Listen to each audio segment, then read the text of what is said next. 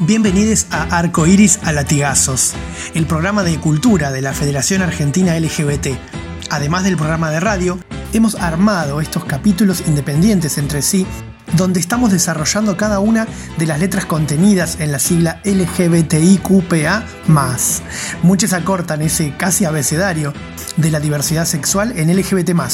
Hoy vamos a hablar de esa A, la A de asexualidad. Descubriremos cómo la sociedad nos normativiza a vivir nuestra sexualidad con otro y cuáles son las dificultades que afrontan quienes no se someten a esa norma social, las personas asexuales. Como sociedad estamos impregnados de normatividad y la sexualidad es una de las dimensiones humanas más condicionadas por mandatos sociales. En algún episodio anterior hemos desmenuzado el concepto de heteronorma, comprendimos que es ese mandato invisible que forma nuestros comportamientos, presuponiendo que vamos a apuntalar nuestra sexualidad con otro, otro diferente, poseedor de otra genitalidad. Poderosísima norma, que se filtra por todos lados. Pero la heteronormatividad tiene como médula espinal otra norma, una que se nos escurría y solo hace unas pocas décadas pudimos dar cuenta de ella, la alonorma. La alonorma es la presuposición de que todas las personas sienten atracción sexual hacia otras con determinada frecuencia y determinada intensidad. Es decir, nos sitúa en la alosexualidad. Son las personas asexuales las que, conformando una comunidad, nos permitieron descubrir este régimen social que se sostiene en la alonorma. Pero ¿qué significa ser asexual? La asexualidad es la falta de atracción sexual hacia otras personas. Vamos a desmenuzar esto, pero primero tenemos que entender qué es la atracción sexual. Dijimos que la alonorma nos sumergía en un sistema donde lo normal es tener atracción, atracción sexual por otras personas. Y no sentir esa atracción sería percibido por la mayoría de la gente como anormal. Asexual es quien no tiene esa vivencia de atracción sexual, lo cual no significa que no pueda experimentar otras muchas atracciones, como la atracción estética, que se basa en la admiración por características visibles de una persona. Atracción platónica, que es un sentimiento no romántico que lleva a vincularse fuerte con otra persona. Atracción sensual, que implica querer tener contacto físico, no sexual, con una persona, como querer besar, abrazar, acariciar, hacer cucharita con alguien. Entonces las personas asexuales pueden experimentar atracción. Lo que no sienten es atracción sexual, es decir, deseo de tener relaciones sexuales con otra persona. Y ojo, acá también tenemos que ver que deseo sexual no es lo mismo que atracción sexual.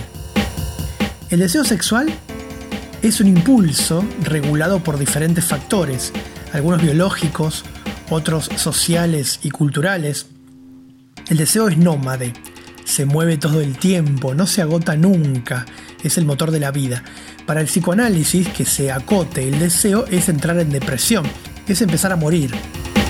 El deseo no se queda quieto, cambia por los niveles hormonales, por la situación emocional de las personas, etc. Podemos decir que el deseo sexual es las ganas de tener sexo en general, pero sin que el deseo esté dirigido hacia una persona. En cambio, la atracción sexual es ese deseo sexual, pero dirigido hacia alguien. Entonces, las, los y les asexuales pueden sentir deseo sexual, pero no se canaliza en otra persona con quien compartirlo. Lo peor que le puedes decir a una persona asexual es si tenés sexo, no sos asexual. Si te vestís sexy, no sos asexual. Si te sacás fotos en lencería, no sos asexual. Como si hubiera una única forma de ser asexual. En mi caso particular, por ejemplo, yo soy sexo favorable. Eso significa que si bien el sexo no es algo que yo busco por iniciativa propia, si mi pareja quisiera tener sexo, no es algo que a mí me molestaría hacer. Porque la verdad es que me da lo mismo, me parece como una actividad como cualquier otra no la siento necesaria, pero tampoco me resulta molesta. Una de las preguntas que más le hacen a las personas asexuales es si se masturban.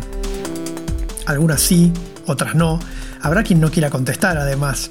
Estamos hablando de una etiqueta, una comunidad de vivencias que se desarrolló como una nueva categoría dentro de la larguísima sigla LGBT.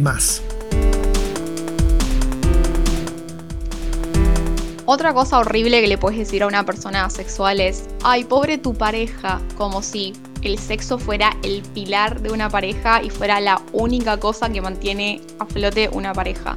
Hay un montón de parejas entre personas que son asexuales y personas que no lo son, que funcionan excelente. Hay matrimonios de parejas mixtas, matrimonios que hasta tienen hijes incluso siempre se pone en un pedestal al sexo y se asume que si vos no tenés sexo con tu pareja, tu pareja es infeliz. Y es que la asexualidad es una nueva construcción dentro de la diversidad sexual. Existió desde siempre, como todas las demás, pero empezó a cobrar visibilidad en la década del 80, ya con una lucha del movimiento gay, lésbico y trans bastante consolidada es, como todas esas letras de la sigla LGBT, un abanico luminoso que nos permite tener más y más conciencia de la diversidad. La asexualidad es una orientación sexual. Pero ¿cómo? Si no hay atracción sexual, ¿está orientada hacia dónde? Decimos que es una orientación porque tiene que ver con hacia dónde va el deseo sexual. Y en este caso no va hacia ningún lugar exterior. No transmuta en atracción sexual hacia otra persona. Las orientaciones sexuales, homo, hetero, bi, no se definen por la práctica, o sea, no implican ningún comportamiento. Se puede ser asexual y ser a su vez homo, hetero o bi. Tampoco es algo temporal. Una orientación sexual es algo bastante estable en la identidad de las personas. Hay asexuales que no quieren tener sexo, otros que podrían disfrutar de tener sexo alguna vez en ciertas circunstancias. Muchos que son indiferentes al sexo, no les molesta tener sexo pero no les genera placer. También hay asexuales que se sienten incómodos cuando se les expone a contenidos sexuales, tal vez porque sienten que no tienen recursos para afrontar situaciones sexualizadas. Ocurre que el mercado, el humor en general, la hiperestimulación sexual, las expectativas que circulan en la sociedad sobre el desempeño sexual, todo opera sobre la subjetividad como mandato social. El sistema reprime y heterosexualiza, pero en definitiva el sexo está en todas partes. Vivimos una, en una sociedad regida por el sexo. Asociamos el sexo a la salud, lo relacionamos con el éxito, con la maduración. Entonces muchas veces las personas asexuales sienten que el entorno las deshumaniza un poco. Esto porque se asimila a la atracción sexual con los sentimientos. Ya vimos que no es así. Es muy notoria también la falta de referentes sociales y culturales para los adolescentes asexuales. En un medio en el cual se asume la experiencia sexual como algo universal, se crece viviendo la asexualidad como un closet del cual salir genera sufrimiento. En mi experiencia lo que más me descolocó de la asexualidad es que nunca se presentó como una opción.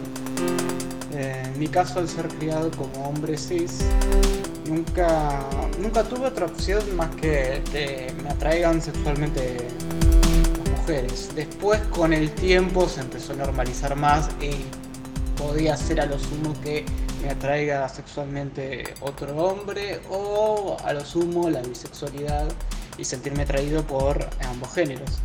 Pero no fue hasta como los 24 años que recién se presentó la sexualidad y pude entender cómo me sentía al respecto recién en ese momento pude terminar de darle un sentido y una expresión a esa parte de mi identidad y poder entenderme.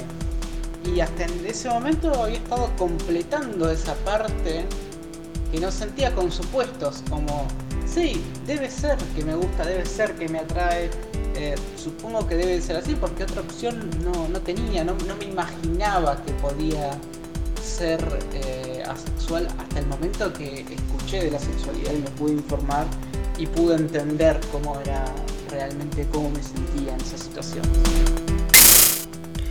La sexualidad no es celibato. Eso en todo caso es una decisión consciente sobre determinada conducta. La asexualidad, en cambio, no se elige, se siente como cualquier otra orientación sexual. No es represión sexual ni madurez. Tampoco es antisexualidad. No es una enfermedad, ni un malestar, ni un desequilibrio. La psicología había asimilado en algún momento la sexualidad al trastorno del deseo sexual hipoactivo, pero ya vimos que ser asexual no significa no sentir deseo, sino no sentir atracción por otros. Tampoco implica que el cuerpo no responda a la excitación, que haya una respuesta sexual operativa. Es una etapa, ya va a pasar. Es una moda. No quieren tener sexo porque tuvieron alguna mala experiencia. Necesitan hacer psicoterapia. Los asexuales habitan una sociedad repleta de prejuicios. Por eso hay un activismo asexual, que confluye en las siglas LGBT, a pesar de que, como dijimos, puede haber asexuales que sientan una atracción romántica, no sexual, con personas de otro sexo. Es decir, hay asexuales arománticos, eh, homorománticos, heterorománticos, birrománticos. El activismo asexual nos motiva a cuestionarnos no solo la heteronorma, sino también la alonorma. Nos propone dejar de presuponer la atracción sexual como constitutiva de la identidad. Ser asexual no es una elección, no es una etapa, es el nombre que muchas personas encontraron para sintetizar sus vivencias. Como toda etiqueta nos propone imaginarnos una realidad, ampliar el prisma de la diversidad sexual. Además de la estrella de mar y el dragón de Komodo, además de Sherlock Holmes y del personaje de Remedios en Cien años de soledad, y la incipiente visibilidad que hizo el pintor Salvador Dalí, hoy sabemos que un poco más del 1% de la población mundial es asexual. El 19 de febrero es el Día Internacional de Visibilización de la Asexualidad, y la bandera con franjas negra, gris, blanca y violeta ya ondea en las marchas del orgullo en las capitales del mundo.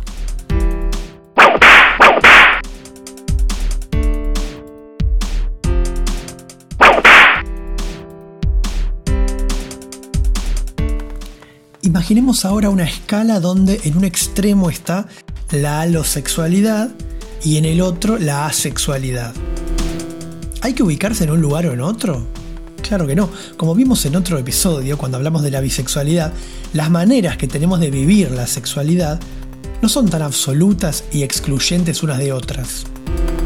Entre medio de alosexualidad y asexualidad está la grisexualidad o sexualidad gris, que tiene que ver con sentir atracción sexual, pero con una frecuencia mucho menor que la mayoría de la gente o solo en ciertas circunstancias.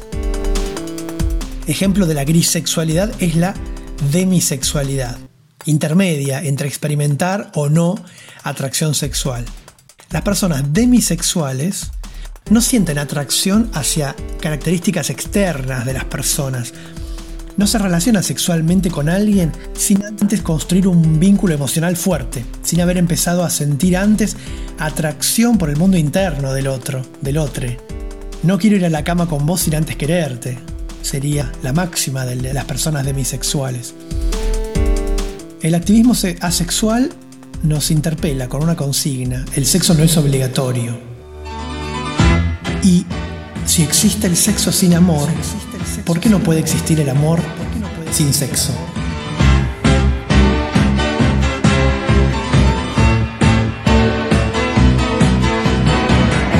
Gracias por estar del otro lado.